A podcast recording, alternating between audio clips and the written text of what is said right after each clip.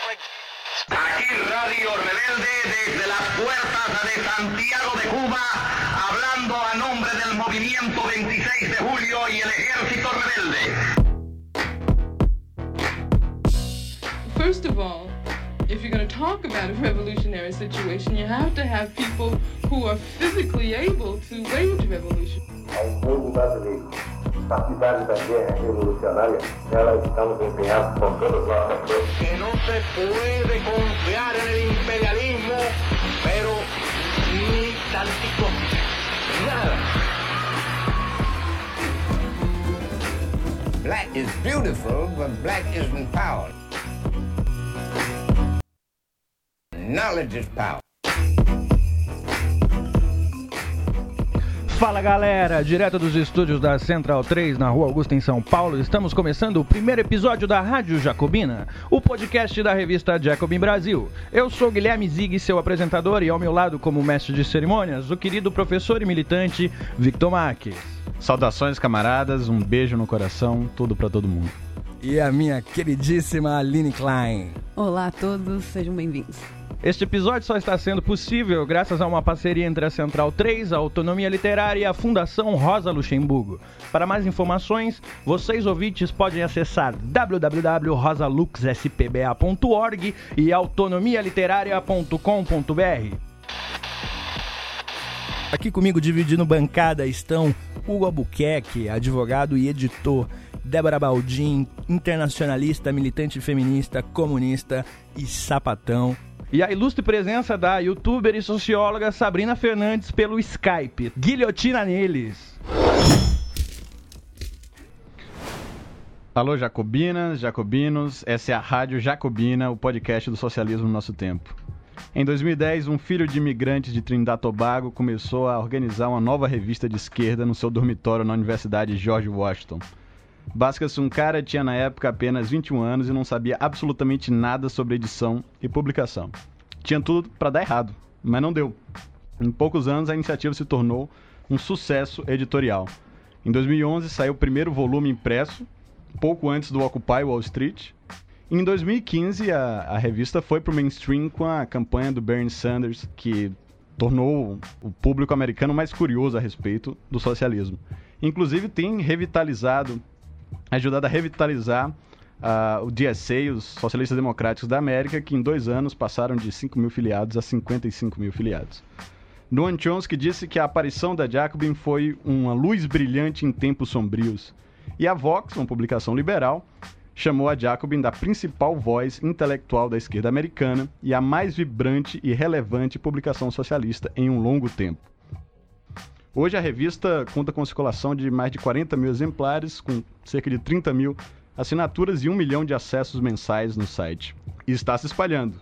Comprou e reformou a Tribune recentemente, a, a revista clássica da esquerda trabalhista na Inglaterra. Lançou uma, uma publicação também impressa na Itália e está a caminho também uma publicação na Alemanha.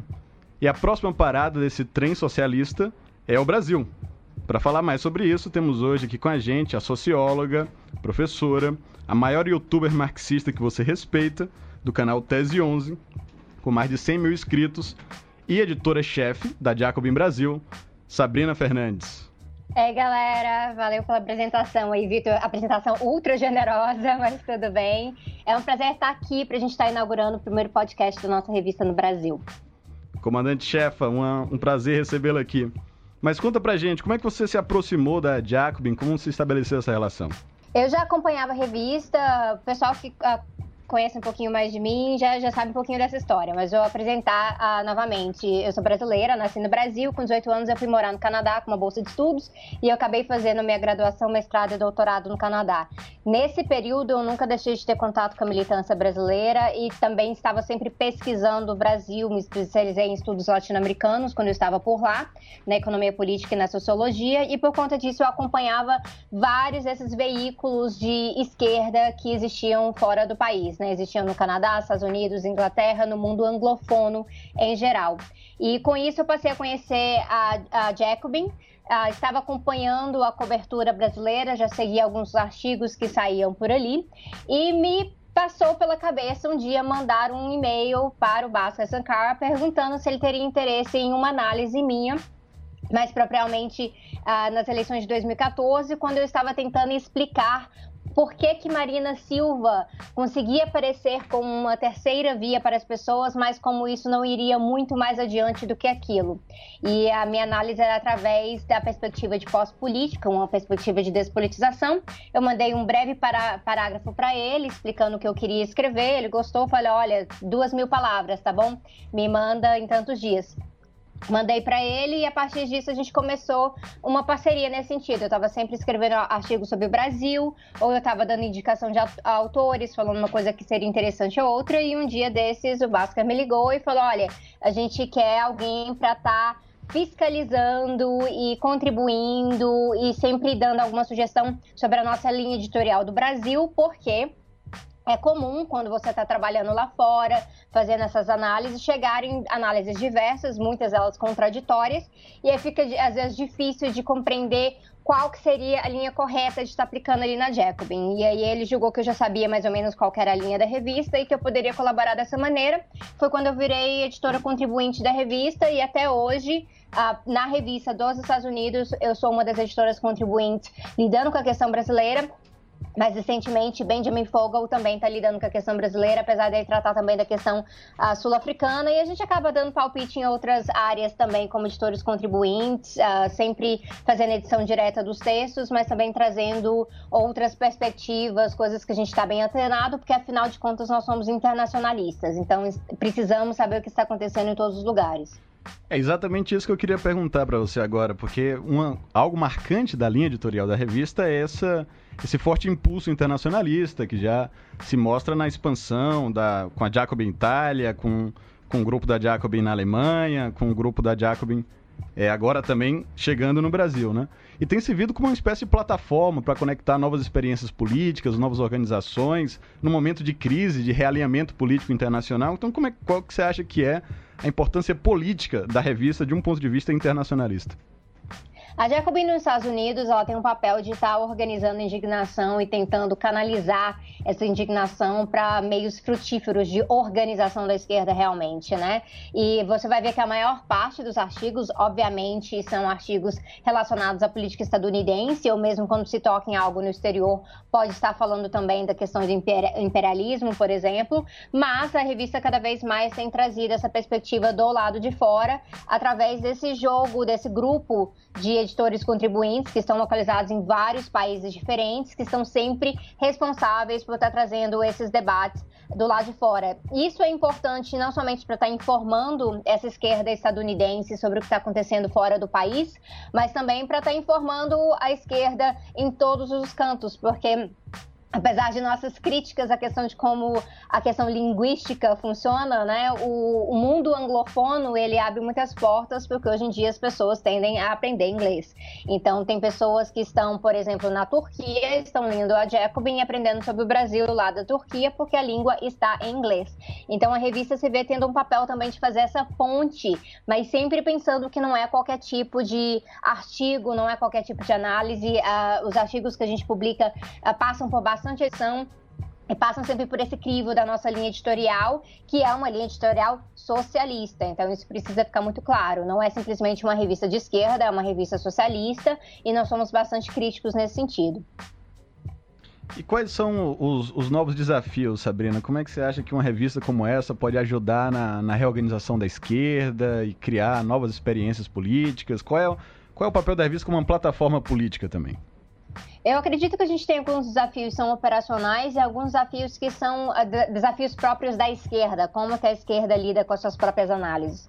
No quesito operacional, a questão que nós sabemos que no mundo inteiro o mundo editorial passa por crises, passa por questões inclusive relacionadas à, à revista impressa, ao meio impresso. Então, jornais fechando, revistas fechando, e a Jacobin ainda é muito atenta em estar mantendo as suas quatro edições anuais, que são edições impressas, que são praticamente dossiês relacionados a um certo tema. Uh, é um desafio estar vendendo da forma impressa, porém nós acreditamos que isso é muito importante, até porque nós não queremos estar simplesmente tendo análises pontuais, mas análises podem ser levadas e se manterem relevantes por muito tempo.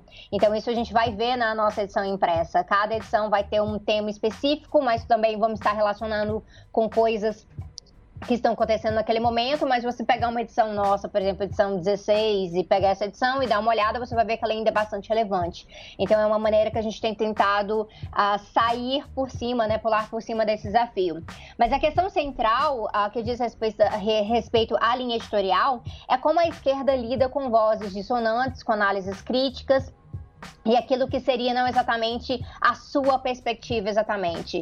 Uh, ao redor do mundo, não só no Brasil, mas você vai notar que no Brasil também, boa parte dos portais de esquerda tendem a ter uma linha muito específica, às vezes atreladas à sua organização, às vezes atreladas à organização que dá suporte para aquele meio, e não se publicaria muito mais além daquilo ali, mas também se colocaria que, olha, essa é a perspectiva que está correta, as outras não estão.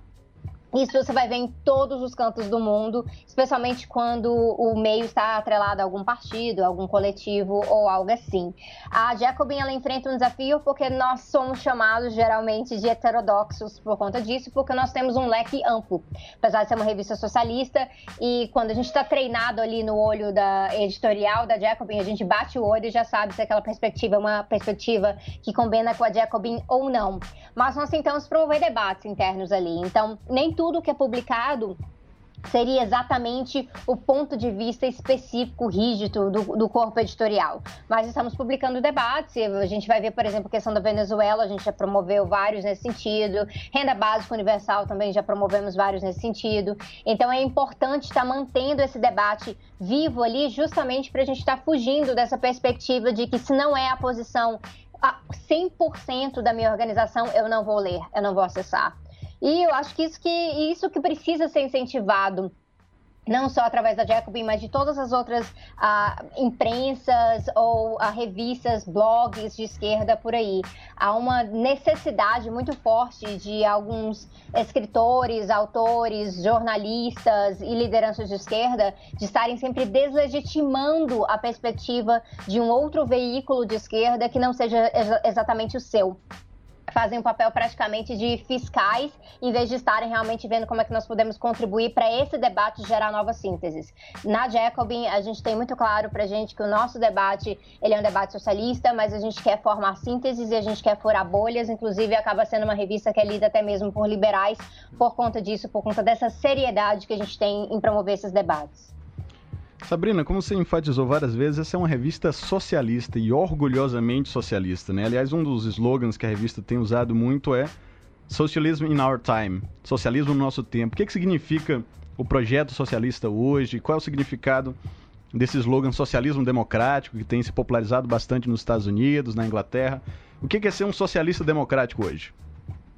Ah, é algo para a gente deixar bastante claro que, por exemplo, nos Estados Unidos, a revista tem uma proximidade muito grande com a DSA, que é Democratic Socialists of America, que é uma organização que tem crescido bastante nos últimos anos, né, triplicado, quadriplicado de tamanho, e ela ficou famosa porque ela deu apoio à campanha do Bernie Sanders ali contra Hillary, e até hoje ela continua dando apoio, buscando que talvez Bernie Sanders seja o próximo candidato do Partido Democrata. Mesmo assim, a a DSA não é necessariamente uma organização do Partido Democrata, mas ela entende que no modelo estadunidense é necessário está disputando espaços de vagas ali, ah, porque é o partido que tem a maior parte do aparato, né, nos Estados Unidos, apesar de existirem outros partidos, no meio prático é o Partido Democrata e o Partido Republicano que fazem realmente o jogo eleitoral. Então se entende essa necessidade de estar disputando. E a DSA teve bastante sucesso com isso esse ano nas eleições uh, midterm nos Estados Unidos, por exemplo, com Alexandre Ocasio-Cortez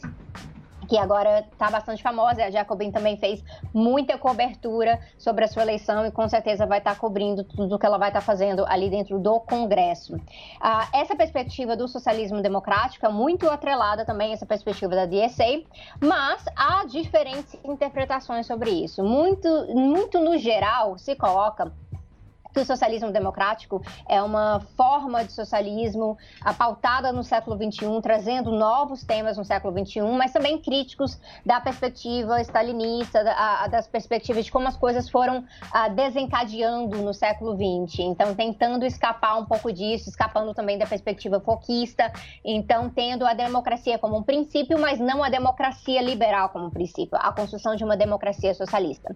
Dito isso, há bastante confusão, porque como o termo socialismo democrático. Se parece um pouquinho com social-democracia, Muita gente confunde isso. Inclusive, eu já vi várias pessoas que ah, seriam, na sua política, claramente social-democratas e nada mais, se identificando com os socialistas democráticos, até porque o socialista democrático tem se popularizado, tem se colocado uma coisa boa. Inclusive, há todo um debate sobre se o Bernie Sanders é realmente um socialista democrático ou se ele é apenas um social-democrata e assim por diante, mas esse é um debate que você vai ver na própria revista também, eu não preciso me alongar muito sobre isso. Voltamos agora, depois dessa incrível entrevista por Skype com a Sabrina Fernandes e o Vitor, que explicaram pra gente um pouco mais sobre a história da revista Jacobin, para falar sobre o crescimento e o avanço da extrema-direita populista no mundo. E a gente está aqui hoje com dois convidados excelentíssimos, grandes amigos, Débora Baldin. Salve, meus camaradas, obrigado pelo convite, estou muito feliz de estar aqui. E Hugo Albuquerque. Salve, salve, pessoal, é uma honra estar com essa bancada maravilhosa e com vocês que estão nos escutando. Bom, Débora, você pode, enfim, falar um pouco mais sobre o trabalho que você vem desenvolvendo, porque você voltou no ano passado com é, durante as eleições, pra, eu acho que você tinha, você tinha comentado que era uma questão de gestão de emoções. Você pode falar um pouco melhor? é mais ou menos isso. Eu produzi conteúdo, produzo conteúdo para a internet com essa questão, com questões de, de diversidade feministas, que era o que eu fazia, mas é, há uns 5, 6 anos, com outros projetos. E eu tinha saído, eu não tava. Eu trabalho, sou formada em relações internacionais e trabalho com, trabalhava com outras coisas, enfim. Mas as coisas começaram a mudar aqui. E principalmente, né, tendo em vista que Bolsonaro realmente começou a se tornar uma ameaça palpável e tal. E, assim, agora já temos outra, outras perspectivas, mas na, na época como uma ameaça mesmo com traços de neofascismo e tal. E aí eu comecei a pensar em voltar a produzir vídeo para incidir para o conteúdo das eleições. E foi o que aconteceu, mais ou menos. Isso foi em meados, pouco antes das eleições. Eu me juntei com a Sabrina e a gente montou um, um programa de conteúdo que funcionou muitíssimo. Dele saiu grupos de panfletagem aqui em São Paulo, em Brasília, que seguem trabalhando. E foi um, foi um período bastante intenso, assim, de, de experiência muito louca. Infelizmente, elegemos esse cara, mas acho que esse realmente não é o maior dos problemas, né?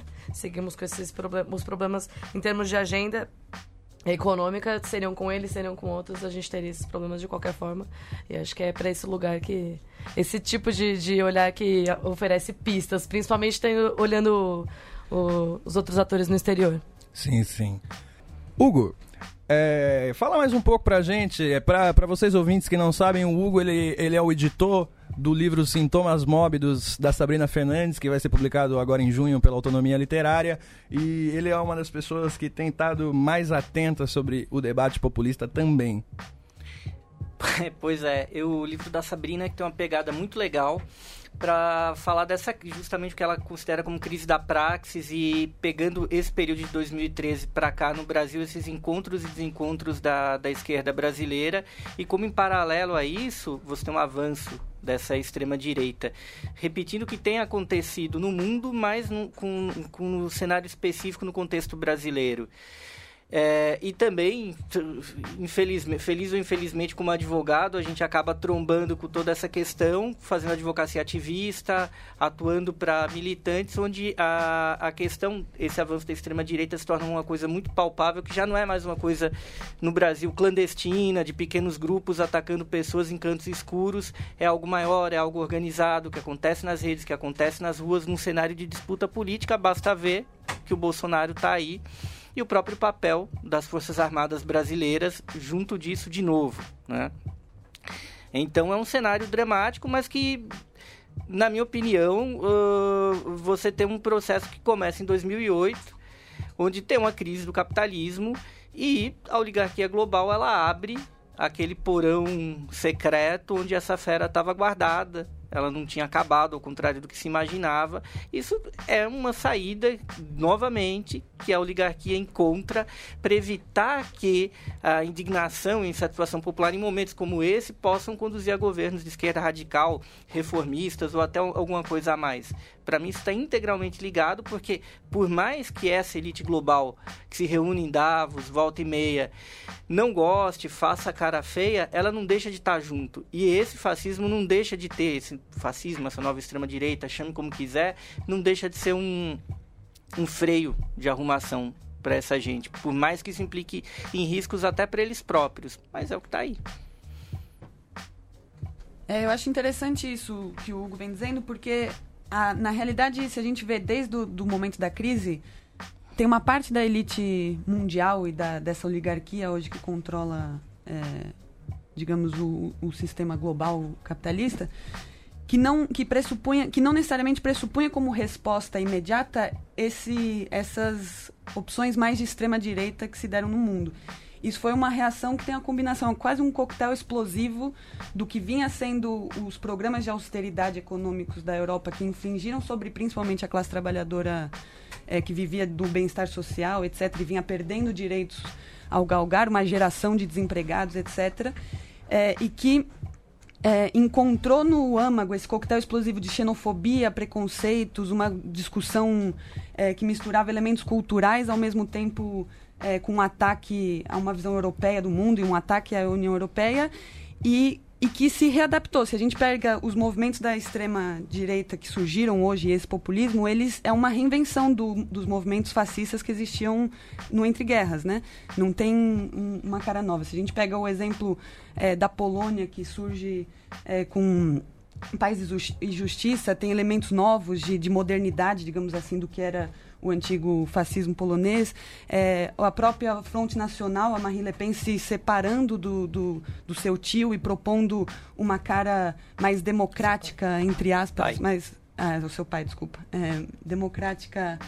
É, entre aspas, digamos, mas incorporando valores republicanos no discurso aparente e ao mesmo tempo fomentando um discurso mais duro, mais xenófobo, mais preconceituoso, mais é, é, com elementos de como o, o Enzo Traverso deu uma entrevista para a revista Jacob, muito interessante para a revista Jacob em Itália, ele, diz, ele chama de protofascismo, que se separa do neofascismo, que tinha como bases o, o fascismo antigo dos anos 30, e avança para uma cara nova, para uma roupagem nova não só o Fronte Nacional na França, a Lega Nord na Itália, que tirou o Nord, que era um grupo separatista do Norte de expressão mínima, acho que a maior expressão que eles tiveram numa eleição foi 6% na história, ou 8%, se não me engano, nos anos 90, é, para passar agora a, a, cargos altos e uma boa inserção no parlamento, retirando o nome Nord do, do logo, dando uma roupagem mais republicana para uma organização que era extremamente radical e sectária durante a maior parte dos anos 60 e 70 é, para conseguir alcançar as simpatias, digamos, dessa, dessa oligarquia que faz cara feia para um, um debate mais conservador, digamos, é, da discussão. É diferente do que a gente viu no Brasil depois, é, do, do que, que, o bolsonarismo expressa, que a gente pode ir falando mais para frente. Mas eu acho interessante isso, esse coquetel explosivo de, de grandes barbáries. Para mim, pra, e para encerrar assim, é o retorno do, do, dos reprimidos, né? Aquilo que estava reprimido por anos e anos e anos é, no âmago da, da, da historiografia ocidental, digamos, volta como alternativa renovada para combater essa austeridade que afligiu tanto, principalmente a nossa geração, os mais jovens nos países europeus e a, a, na América. Já diria Freud, o eterno retorno do recalcado, no ato falho, sintoma neurótico e no sonho, ou no pesadelo. Perfeito. É, me parece que dois elementos para compreender isso, que a gente poderia chamar de uma nova onda de, de da direita populista, da extrema-direita, Primeiro que ela aparece como resposta a um tempo de crise.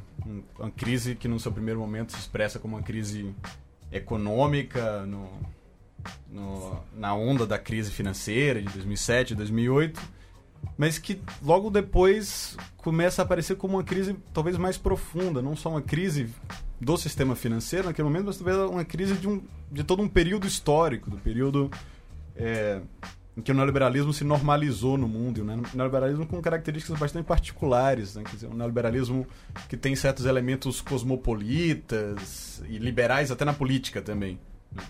Então, acho que esse é um, é um, é um- primeiro Culturalmente aspecto. progressivos. né? É. Que, Culturalmente por exemplo, estadunidenses, talvez. Acho que talvez tenha a ver um pouco com essa discussão, assim. É, eu não sei, desculpa interromper. Mas eu vejo. Eu, eu tava conversando com a Aline mais cedo um pouco sobre o quanto a gente. O quanto eu vejo essa, essa questão. A gente tem estudado agora uma- essa questão da- dos direitos LGBT no mundo e essa, essa, esses retrocessos a partir dessa perspectiva, né? E é muito interessante o quanto essa questão LGBT desnuda o fato da- dessa agenda ser vista por esses, esses governos, principalmente é, é, ligados ao leste europeu e Rússia, como uma agenda americana. E o quanto esse contraponto se verifica, por exemplo, no caso dos Estados Unidos em relação à política externa. Eu mandei para a Aline é, um, um artigo que falava que era um... é, a- o Trump, ele mantém a- as diretrizes que é, mantinha antes o Obama em relação a políticas para LGBT em organismos multilaterais como a ONU. O Trump não mudou isso, apesar dos discursos radicais dele dentro dos Estados Unidos. E o- como é que isso se, se explica? Basicamente. É é uma discussão que a que a gente tem. Eu tenho começado a ler sobre, sobre como eles se utilizam dessa agenda LGBT para incidir geopoliticamente em, em outros países, como fizeram com outras ferramentas anteriormente. Nesse caso específico, tinha a ver com o Irã, por exemplo. Como incidir geopoliticamente, é, part- utilizando essa agenda e como essa agenda é vista por muitos desses governos como uma agenda americana. E o quanto essa atuação conservadora tem a ver com uma, uma perspectiva anti. Assim, difícil dizer anticolonial, anti-imperialista, né? Mas, enfim, anti-americana, no caso. Mas o que você você estaria dizendo é que, digamos assim, esse período que eu chamei de um período neoliberal, mas um período neo- neoliberal cosmopolita, coisas como, por exemplo, a Nancy Fraser chama de um neoliberalismo progressista, que encampa algumas pautas, talvez chamadas de identitárias, coisas do tipo, né? E, e isso causa um backlash cultural também. Exato. E não só isso, essa questão do, desse, dessa discussão do, do. Existe uma discussão muito grande, acadêmica, inclusive, dentro das questões para diversidade e, fe- e feministas, sobre o quanto da absorção dessas pautas pelo neoliberalismo, assim. Eu li um artigo, inclusive da Jacobin, que a Aline me mandou, que discutia exatamente isso, sobre como a gênese do movimento LGBT nos Estados Unidos é muito ligada à luta contra a repressão policial, à luta por garantias de vida, a luta pela vida, né, basicamente, né? E quanto eles tinham uma perspectiva muito mais universalista de, de superação da- das estruturas que a gente tem e tal, e o quanto isso, gradativamente nesses anos, é, década de 90, agora, né, começo dos anos 2000, foi gradativamente sendo absorvida pelo, pelo contexto do neoliberalismo. Então, são pautas que... É isso, é uma coisa que eu sempre discuto aqui dentro do movimento LGBT brasileiro, assim. Como que pode... A nossa agenda do movimento LGBT aqui é importada. Ela é importada, ela é basicamente... Como em muitos lugares é. Com certeza. E esse, a gente estava falando do como essa nova roupagem da direita na Europa, isso é parte também, é esse backlash que, que acontece é, na Polônia, que aconteceu na Hungria, que aconteceu na Itália, os discursos anti-europeus no sentido do que era esse progresso cultural que, e, e liberal que, que, que a Europa vinha É, que eu- que eu- isso que a gente chama de neoliberalismo, dentre outras coisas, acaba sendo uma forma como o capitalismo talvez tenha se reinventado e sobrevivido a 68. E todas essas demandas eram radicais, eram antissistêmicas. E o neoliberalismo ele vira, bom, vamos aqui criar uma arte de governo onde a gente vai assimilando e normalizando. A nossa política não é mais fazer uma guerra contra essas minorias ou segregá-las, mas trazer e normalizar. E a partir daí construir uma agenda que envolve muitas vezes pinkwashing, dentre outras coisas. É, e, aí, e aí a gente pega e eu falava com, com o Vitor ontem sobre esse tema específico. De novo, quando a gente vê essa nova extrema-direita, é um retorno, de certa medida, dos anos 30, porque é o liberalismo não se bastando como meio de sustentar o capitalismo, de lidar com a indignação das pessoas e com a falta de perspectiva, e você tem uma perspectiva de luta de classes ao contrário. Porque o fascismo é isso desde o início. Tanto é que o Mussolini foi o grande ideólogo, era um socialista. Na Polônia, o fundador da Polônia contemporânea é o Piłsudski, que é um sujeito que via do movimento socialista na Polônia, que era parte do Império Russo, e que racha com Lenin, que faz a independência da Polônia nesses termos, inclusive com o apoio de um general chamado, de um jovem, que nem era general à época, chamado De Gaulle, que combateu na Polônia. E aí temos a figura do Piłsudski com seu bigodão, que ela é retomada pelos neofascistas poloneses. E isso, fazer guerra, fazer guerra cultural, incidir nos meios, fazer uma coisa que a esquerda, na verdade, perdeu, que é a perspectiva do conflito. Né? E esse neoliberalismo se constrói em grandíssima medida com as próprias forças de centro-esquerda também sendo normalizadas. Porque o neoliberalismo ele não exclui a esquerda, mas ele também põe para dentro e também normaliza. E curiosamente, para encerrar, temos aí eleições europeias daqui a pouco. A social-democracia foi maioria relativa no Parlamento Europeu até 98, quando ela deixa de ser em relação à centro-direita, justamente quando a, a social-democracia europeia mais e mais se normaliza e assume políticas que tornam ela muito, muito parecida com a centro-direita. Né?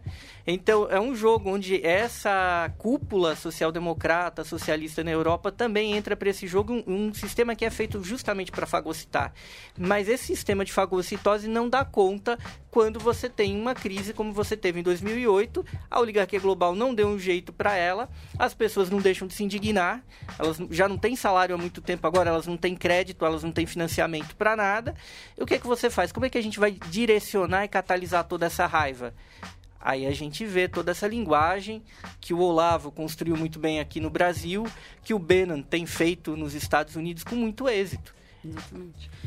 Eu queria talvez sistematizar um pouco essa nossa reflexão até agora. Eu acho que nós estamos chegando talvez próximo de, uma, de um consenso, assim, de um acordo mínimo de que nós estamos vivenciando talvez as ruínas ou a destruição de todo um período histórico, que foi a, a, o esforço do próprio capitalismo de se reinventar depois do, da onda de contestação militante da década de 60, final da década de 60, década de 70. O resultado disso é, no ponto de vista da economia, um ataque às conquistas e às próprias organizações da classe trabalhadora, mas esse, neoliber, esse neoliberalismo emergente, a partir da década de 80, depois da década de 90, acaba se consolidando com, a, com uma roupagem política liberal cosmopolita. Com a linguagem dos direitos humanos e com é, a captura de algumas pautas progressistas da cultura. E é um pouco esse compacto que acaba entrando em crise e, começa a se dissolver efetivamente a partir da, da crise econômica, que vira logo uma crise política, que abala todo o sistema político, incluindo, digamos assim, os dois braços do sistema político, a centro-esquerda e a centro-direita, funcionando em, com certo consenso em torno da economia ou dessas pautas de direitos humanos, né? pelo menos retoricamente. E é isso que é, é a esse compacto que um que uma, um revanchismo antiprogressista ou anti-iluminista começa a se colocar. Mas acho também isso, talvez fosse importante salientar, que galvanizado, mobilizado pela, pela ansiedade econômica também, né? Uhum. Por exemplo, o Trump ou, ou o discurso na Polônia também, é tudo dizer, olha, o, o, globalismo produziu precarização, desindustrialização, perda dos empregos e tal. Então, às vezes esse discurso aparece não sempre na prática, mas eu diria que no discurso isso, isso é muito comum, no Trump estava presente, tanto um discurso anti-neoliberal da economia e anti-liberal na política no sentido de ser anti-cosmopolita, anti-iluminista. É a culpa do desemprego é da China, como se quando a gente vê esse assunto do 5G da Huawei, também envolve questão de corporações americanas. Então, agora o Trump foi obrigado a voltar atrás porque de certa maneira ele acreditou no que ele estava falando, mas ele esqueceu que gera prejuízo no grande capital americano. Exatamente. Não tinha, é, não tem mais aquele conceito. A extrema direita agora não precisou mais encontrar aquele conceito de, de a nação contra outra nação que me oprime, etc., e encontrou palco nesse terreno do globalismo, do anticosmopolitismo, digamos assim, né? desse progresso mínimo em alguns âmbitos que o, que o, o neoliberalismo tentava aparentar como tendo. Né? No exemplo disso, no que o Vitor estava dizendo, me lembra muito a Casa Pound na Itália, um grupo, enquanto existiu o Occupy Wall Street e, e a, as ocupações nas praças das Espanhas, etc., um grupo de jovens italianos, é, no início aqui dos anos 2000, de, desse período agora histórico, ocupou um prédio na, perto da estação términa, principal estação de trem de Roma. E ali eles construíram um centro cultural e construíram um, um, centro de apoio popular com distribuição de comida, alimento, material escolar, serviços de saúde, odontológicos, etc., etc., para a população é, que sofria com a austeridade. Isso hoje se tornou um grupo nacionalizado, Casa Pound, é o principal grupo é, de extrema direita, digamos, e fascista de fato, estrito sensus, é, da juventude italiana, que chegou ao parlamento e hoje chega com uma influência política muito forte, atrelados aos grupos como de Salvini e Giorgia Meloni, que são, digamos, o fascismo tradicional italiano, principalmente da Giorgia Meloni, que tem inclusive a sobrinha e a neta, desculpa, do, do Mussolini como uma parlamentar e representante da organização. Se, você, se a gente olhar para o Brasil, eu queria trazer um pouquinho o debate para o bolsonarismo tem uma diferença do que vem acontecendo na Europa, que foi essa resposta. Porque, só mais um parênteses, na Europa também tem um problema que é o, o que o Hugo estava dizendo sobre a cooptação do neoliberalismo também da, de parte da centro-esquerda, que é se a gente vê na França, por exemplo, a, a, a política que o Hollande é, adotou para combater o terrorismo era em parte amparava em parte o sentimento que a Marie Le Pen e que o Front Nacional queria, estado de exceção, é, medidas repressivas, etc. Isso é um, um, movimento que se acompanha em diversos outros países da Europa e, e, e pode ser em parte explicar. No Brasil a gente tem uma diferença que é o bolsonarismo ele tem como ele expressou um neoliberalismo é, ele é uma expressão neoliberal desse novo, desse pós-fascismo, digamos. É, então ele é claramente, declaradamente, um neoliberal colonialista e, e, e submetido a uma política é, do império, digamos. Isso é diferente da discussão que vem sendo feita anti-União Europeia da extrema-direita é, é, europeia. Como a Débora vinha dizendo, principalmente do leste europeu, que utiliza muito o sentimento anti-Europa para justificar o, o, crescimento de, da nação, do conceito de nação. E tem um ponto que a extrema-direita ela não desaparece da história, mas ela fica ali no cantinho. O Le Pampai, por exemplo, ele era um ultra neoliberal, como Pinochet era um ultra neoliberal. A extrema direita ela se afasta de qualquer discurso social, porque o fascismo vinha prometendo o quê? A nação, nossa nação em guerra com as outras, e o Estado social sim, para as maiorias eliminando as minorias, os judeus, os homossexuais, ciganos, a dissidência política. Esse pós-fascismo na Europa, e de certa maneira até nos Estados Unidos, retoma um pouco isso. Falar o Estado social, vamos fazer política social para as maiorias, eliminar para os nossos. Né? Nossos. Isso, inclusive, é o que tem fortalecido a extrema-direita no norte da Europa, na Suécia, na Finlândia. O partido de extrema-direita da Finlândia é o partido dos finlandeses, né? Então vamos fazer sim, vai ter Estado Social. Então é uma ruptura com esse, essa extrema-direita de segunda geração, que é o Le Pai. Inclusive a, a, discordância da Marine em relação ao pai é, o pai dela diria, não tem dinheiro para pagar o hospital, é, morra. Ela não, tem de ter hospital sim. Mas Ela diz, tira o dinheiro da, que a gente dá para a União Europeia e paga o nosso hospital. Nosso hospital, mas hospital para quem? Para os franceses, étnicos. Né? Inclusive, vindo de uma perspectiva que a França adotou com Mitterrand um conceito de nacionalidade francesa como o quê? É francês quem nasce na França, enfim, não é um conceito sanguíneo como ainda em muitos lugares da Europa. E retomar esse sentido étnico do que é um francês. Mas vai ter hospital, vai ter escola, mas não para muçulmano, não para imigrante.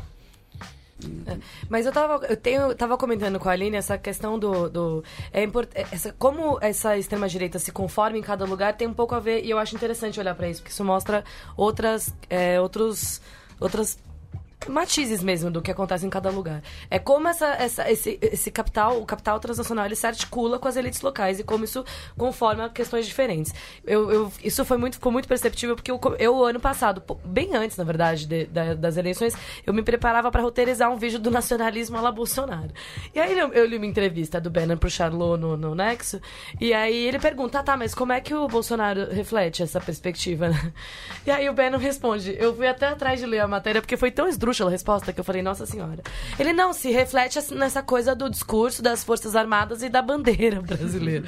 Aí eu falei, bom, então eu não tenho por que roteirizar esse vídeo, porque ele não se insere nessa perspectiva. Isso é, sim, é simplesmente é uma tentativa de articular essa direita com a direita como tem se articulado fora só que é como essa direita se conforma na periferia global.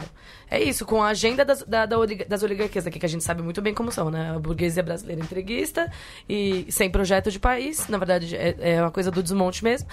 E então eu acho que é importante, eu acho que é, é, muito diferente como esse projeto tem se consolidado aqui, com esse, como esse projeto se consolida no contexto europeu, principalmente. Porque é, se configura muito com a cara da periferia global. Isso se perde, eu acho, nessa discussão muitas vezes. Eu acho tem só um O Paulo Guedes era um ideólogo do regime do Pinochet. Então, o Paulo Guedes, que talvez seja o ideólogo das coisas duras mesmo, não o Olavo, uhum. ele tem uma discordância de fundo com esse neofascismo que a gente vê. Exato. Eu concordo, mas também tem esse aspecto. Claro, porque nada. Ele, não é que o grupo de lá também é monolítico, né? Uhum. Tem um, uhum. uma tem diferença. E isso é parte também de por que que parte das burguesias que antes compravam o discurso progressista que o, o, o Vitor vinha dizendo, né, mais cosmopolita, também a, terminaram cedendo espaço para esse, porque existe a disputa e é na falta de uma alternativa o que sobra à direita que dá a possibilidade de salvar, digamos, de uma perspectiva justamente de mobilização de massas que leve a um a, a possíveis governos de esquerda aceitam de bom grado o, o que está posto. E tem um pro... Eu, eu tava pensando, na verdade, só uma. Eu não consegui ainda formular claro para mim mesmo, mas eu acho que talvez o que a gente esteja começando a ver é uma construção de um, um pós-neoliberalismo, mas que tem a forma de um tacherismo num só país, ou um pinochetismo num só país, porque o Pinochet vira um herói memético da, da alt-right americana. Uhum. Tá certo? O Bannon tem uma referência no Pinochet também. Embora ele tenha, às vezes, discurso de populismo econômico, ele fala que, claramente nós temos que destruir o Estado regulador. Então, todas as ideias de acabar com as regulações, deixar todo mundo usar agrotóxicos como quiser, poluar, poluir o que quiser, fazer o que quiser com seus empregados, isso é parte da, da- do programa dessa direita populista. Até do Bannon. Certo? Então, o Pinochet é uma figura que aparece, aparece hoje na direita populista internacional também. E é uma, uma certa referência ao modo de pensar do Bolsonaro, né? um certo pinochetismo. É, meio que articulando liberalismo econômico com violência, brutalidade política. Né? Mas é e um certo nacionalismo, uma ideia de, É. dos símbolos pátrios, esse tipo de coisa. Pelo menos a recuperação É, simbólica do Exato, nacionalismo. imagética mesmo, né? No- no mas é que eu, eu tenho formado muito nesse sentido também, mas eu acho que tem a ver com. é, existe uma rejeição, uma rejeição do establishment, né? Da- por parte da- das maiorias por causa de uma insatisfação econômica. Uma insatisfação econômica que não encontra seu referencial na centro-esquerda que se coopta e fica. e, e não se difere. E, Exatamente, exatamente. e aí você tem, ao mesmo tempo, é, porque essa questão é, essa discussão, discussões como gênero e, e raça no Brasil, óbvio, e é, diversidade, por exemplo, são cooptadas pelo mercado, porque ficam sem referência, principalmente quando o projeto de esquerda perde essa referência após a queda do muro. Então essas pessoas já não se referenciam numa perspectiva emancipatória, porque a questão é, a gente vai se... É isso, a cre- comemoração da criminalização da homofobia, sabe? Como se fosse produzir algum efeito. Enfim, é- é, são discussões que não se fazem porque não, não tem uma discussão de projeto propriamente. Esses movimentos ficam buscando é, pautas específicas porque não conseguem encontrar um todo emancipatório que seja uma proposta e tal. E aí, eu acho que um pouco dessa rejeição dessas discussões vem porque existe uma cooptação no mercado que segmenta os corpos. Porque é isso, qual parte da comunidade é aceitar, das, das comunidades, é, quais são os LGBTs que, é- que são assimilados e que hoje não sofrem violência, que têm inserção de mercado de trabalho, etc. É um grupo muito específico. Os outros corpos seguem sendo eliminados junto com o resto da, da, da, da classe trabalhadora que, que, enfim, precisa ser regulada, necropolítica mesmo, né? Então, é, eu acho que essa rejeição vem da- dessa cooptação do, do, do establishment, mas é, é uma coisa que eu tenho visto um pouco com o Bolsonaro e que talvez se aplique o resto. O fato é que essa, a rejeição ao establishment vem das condições econômicas e eles ficam num lugar que ou eles é, inserem autoritarismo, novas ferramentas, principalmente do, do que a gente viu aqui no Brasil nas eleições, do ponto de vista da comunicação, é, Comunicação essa que é estadunidense, sempre bom frisar. Eu adoro, eu ouço muito essa galera falando, não, a direita entendeu como é que faz, a direita entendeu como é que faz. Falei até isso pra ali. Não, gente, a direita, no caso, global, articulou essas ferramentas.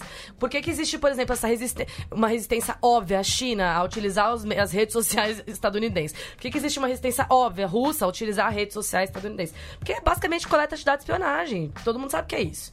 E essas redes sociais, por exemplo, essas ferramentas são utilizadas aqui naturalmente. Agora, nessas eleições, é que a gente foi começar a pensar em proteção de dados e tal.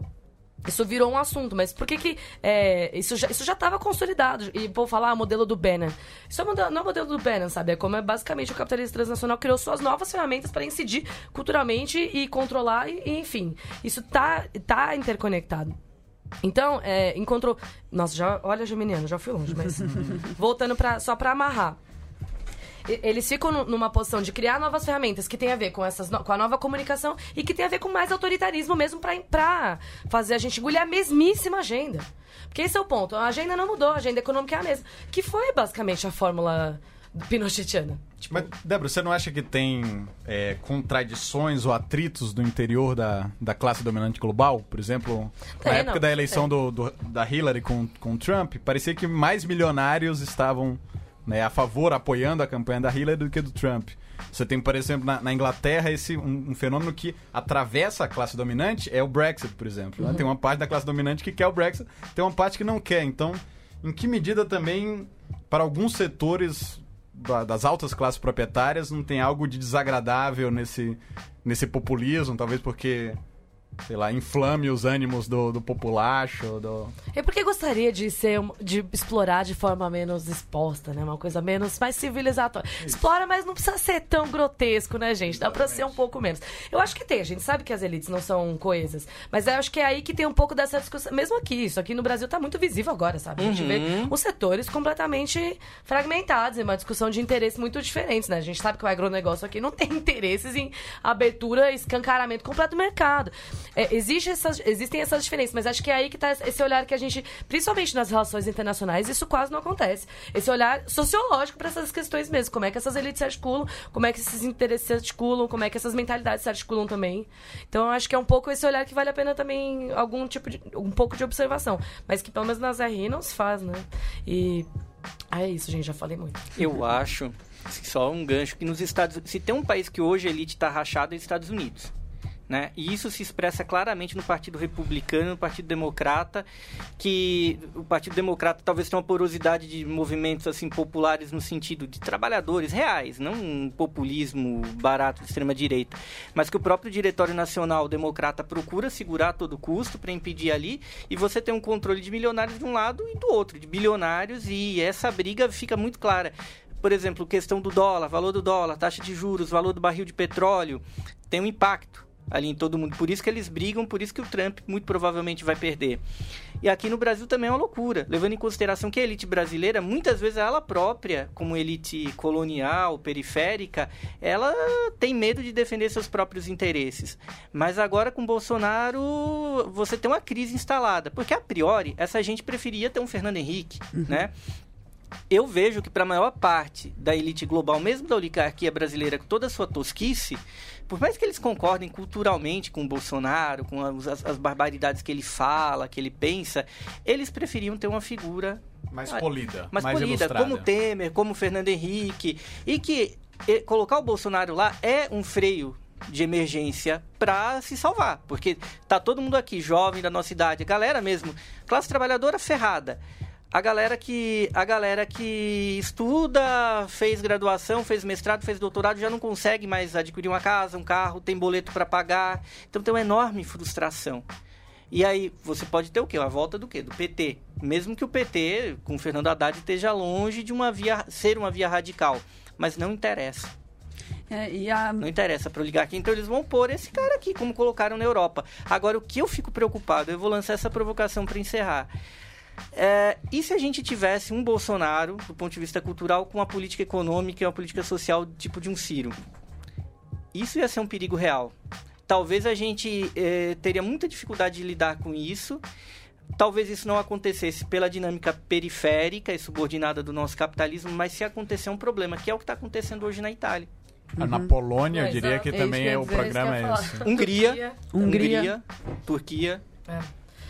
É. Exatamente isso, né? A combinação entre os mais nefastos. A nossa diferença aqui na América Latina é isso, é que o Bolsonaro economicamente ele tem um programa expressamente colonial, tá? De... E antipopular. E antipopular, exatamente. É um, uma lógica. Tem um tema interessante que, que eu acho que entraria, assim, só passando a discussão para a gente ir encerrando, que é o, o problema da democracia como parte de uma luta antifascista, que isso também se perdeu no último, no último período.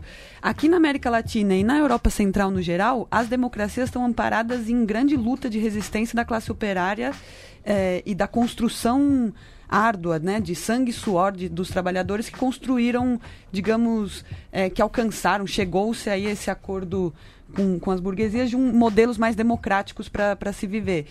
E isso agora, para mim, está colocado em xeque tanto do ponto de vista da direita, mas também do ponto de vista do que, que a centro-esquerda e a esquerda, no geral, ainda reivindicam como, se entendem como parte da sua agenda é, prioritária, não só a luta pelo pão dentro de casa e a luta pelo salário digno, pela vida digna, etc., de todos os homens e mulheres, mas também a luta é, incorporar nas nossas bandeiras antifascistas e, e anti-extrema-direita os princípios é, da democracia, digamos. A democracia como é, não necessariamente a democracia burguesa, mas o, o, elemento de que reivindicar a historiografia de que essas democracias que hoje estão ameaçadas por esse novo proto-fascismo foram construídas em base de uma resistência antifascista no final da Segunda Guerra Mundial. Isso é exemplo aqui da nossa democracia recente aqui na, na América Latina e é também exemplo é, na democracia central europeia. Né? Isso para mim fica como, como também um alerta geral de do que de como se vem se reorganizando.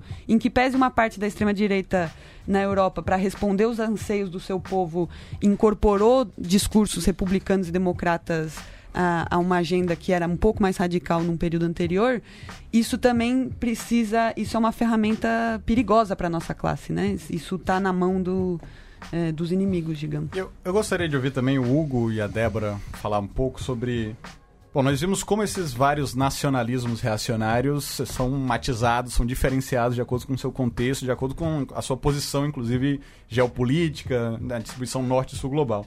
Mas tem uma certa uniformidade do discurso, né? Tem alguns temas narrativos que reaparecem em todos esses fenômenos de, de populismo de direita. Por exemplo, alguns termos chaves como marxismo cultural. Está presente na alt-right, está presente no Orbán na Hungria, está presente no Salvini, está presente no, no Brexit Party do, do Farage, né? É, e ideias como ideologia de gênero, globalismo, esses são temas básicos que aparecem também no, na Vox agora na, na Espanha, né? Então, o que, que vocês tinham a dizer sobre esse... A esse Vox, le... o grande inimigo agora é o feminismo, né? Isso, Virou... esse, léxico esse comum aí que é marxismo cultural, globalismo, ideologia de gênero, feminismo. Posso começar? Pode, deve. Ó, é, eu acho que eu não só, eu não diria, eu não diria só uniformidade de termos, mas de prática também, sabe? A gente vê alguns elementos se repetindo muito. Essa questão do, da utilização do, da, dos judiciários nessas, nessas novas construções e tal, porque já não se, já não se é palatável ao autoritarismo puro estrito senso. Agora a gente utilizando uma ferramenta de legitimidade do Estado, de outra forma também isso tem acontecido. Eu acho que tem algumas questões que também tem a ver com essa questão, com parte dessa, dessas discussões, principalmente é, retirar. É, tem deixa eu voltar, porque senão vamos perder. Seguinte, a centro-esquerda, essa cooptação da centro-esquerda é, não se deu só do, do, ponto de vista econômico, ela se deu do ponto de vista da construção de determinadas pautas também. Os movimentos sociais ganharam espaço para crescer e articular determinadas discussões, né? Discussões essas que não foram, é, de, não demarcam e não demarcaram nos últimos anos a, a, questão econômica como parte dessa agenda. Isso a gente vê isolado no Brasil de forma muito contundente. Um exemplo é basicamente isso. Como é que a gente não consegue Ai, meu Deus, vou ter que concluir rápido. É, a pauta econômica não está inserida, não se conecta com o movimento LGBT no Brasil, por exemplo. É muito difícil. Eu, eu tive que arrancar aqui de São Paulo um bloco do, na greve geral que a gente teve durante o, o governo do Temer para, tipo, LGBTs contra a reforma trabalhista. Fazer essa galera entender essa conexão acontecer. Eu acho que é, a centro-esquerda também não soube bancar determinados, de, de, determinados debates com a sociedade de modo adequado. Eu não estou dizendo que se tivesse feito, a gente teria outro panorama completamente, mas o fato é que não teve como fazer. Um exemplo disso ótimo é que é, aqui no Brasil a gente estava desmentindo a mamadeira de piroca nas eleições, né? Uhum. Que na verdade é a versão moderna do comunista que come criancinha. Essa é a realidade. Todas essas questões elas, são, elas foram enfiadas no saco do anticomunismo. E o saco do anticomunismo abarca tudo, abarca o que essa classe que está tentando fazer essa agenda acontecer é, quer que faça basicamente, quer que caiba. E qual que é a grande questão? É, o, por que essa questão com é, a perspectiva de esquerda? Porque é a única resposta, é, são, é o único campo que aparece como uma, uma resposta, de fato, a, a essa agenda e a, a, a, essa forma de organização social. Assim, não estou dizendo que está apresentando, deixo claro, mas é a que pode apresentar ainda, se apresenta como um potencial é, espaço para isso. Então é aquela coisa, não querendo aqui ofender os marxistas, mas é o pêndulo do Foucault. Você puxa um pouco ele para cá, essas discussões foram pautadas, você toca em discussões que são sensíveis para sociedades, que não foram feitas é, de, do ponto de vista de base no sentido da educação e de outras estruturas da sociedade. E aí o pêndulo, ó, volta. E é isso que a gente viu muito agora aqui no Brasil, que é uma parada que é, não tinha como conter durante as eleições. De fato, melhor que a gente, do, do ponto de vista é, do, do, campo da, dos progressistas e de esquerda tínhamos para fazer, era desmentir que esse kit aconteceu. Era o máximo que a gente conseguia fazer, porque não tinha mais para se fazer. Mas Porque, no fundo, não tem um marxismo cultural, como Hitler falava, Exato. nazistas, assim, bolchevismo cultural. A questão é, tem um olavismo cultural. E o olavismo cultural, ele parece aquela anedota do, do Veríssimo que fala que tem um jacaré debaixo da cama e a prova é o silêncio que tem dela. Então, como é que você vai atacar essa verdade? E o Vitor tem trabalhado com isso, eu tenho escrito um artigo também sobre o olavismo cultural. Ele acusa o marxismo cultural e, ao mesmo tempo, ele joga uma, uma cortina de fumaça sobre si mesmo para poder operar. Exato. Essa é a grande pegada. A política que eu acho dos olhos juntos, né? Aham. E um exemplo útil nesse sentido, que pode ser. Agora a gente vai ter. é, a Frente Ampla está se preparando para as eleições, né? No Uruguai. É, e eles, por exemplo, tiveram uma situação muitíssimo diferente com as questões da diversidade, por exemplo. Eles, tipo, a, a- a questão LGBT lá, por exemplo, casamento civil igualitário, é uma questão posta, resolvida com a sociedade, porque isso foi pautado enquanto partido, enquanto força, adequadamente durante esse período. Agora, eles, o mais, mais próximo que eles tinham de problemas com essas questões é a questão trans, que é uma pauta mais nova, enfim. Mas é isso, é como é, o debate tendo sido feito de outra forma, conduzido de outra forma, pelo, mesmo pelo campo da centro-esquerda, que é onde a Frente Ampla se insere, pode gerar resultados diferentes. Tô dizendo que, que vai resolver a situação, mas promove com certeza outro contexto. Obrigado, Débora. Obrigado, Hugo. Acho que foi um debate riquíssimo. Aline, obrigado Obrigada pela a todos. É, e acho que a, lição jacobina que a gente retira é que para combater o populismo de direita é luta de classes. E que contra essa visão reacionária, que, que saudosista de um passado mítico, o que a gente tem que oferecer é uma, uma visão universalista, emancipatória, E que coloque frente. como resposta à crise do capitalismo a superação do capitalismo. Pra nossa gente, né? Por nós e pra nós. E com tendo em vista a, a- quem somos hoje, né? A nova configuração da classe trabalhadora, como ela se articula e, e como ela se articula com os outros pilares que seguem sustentando o capitalismo, como o patriarcado e como ainda outras questões que são questões que falharam, que sumiram na cabeça da, da esquerda e que estão aí apresentando os seus resultados, né? Obrigado, Débora. Obrigado, Hugo, Vitor, Zig. Foi um prazer. Obrigado a todos que nos ouviram. Viva o socialismo. Obrigada, gente. Adorei. Obrigado.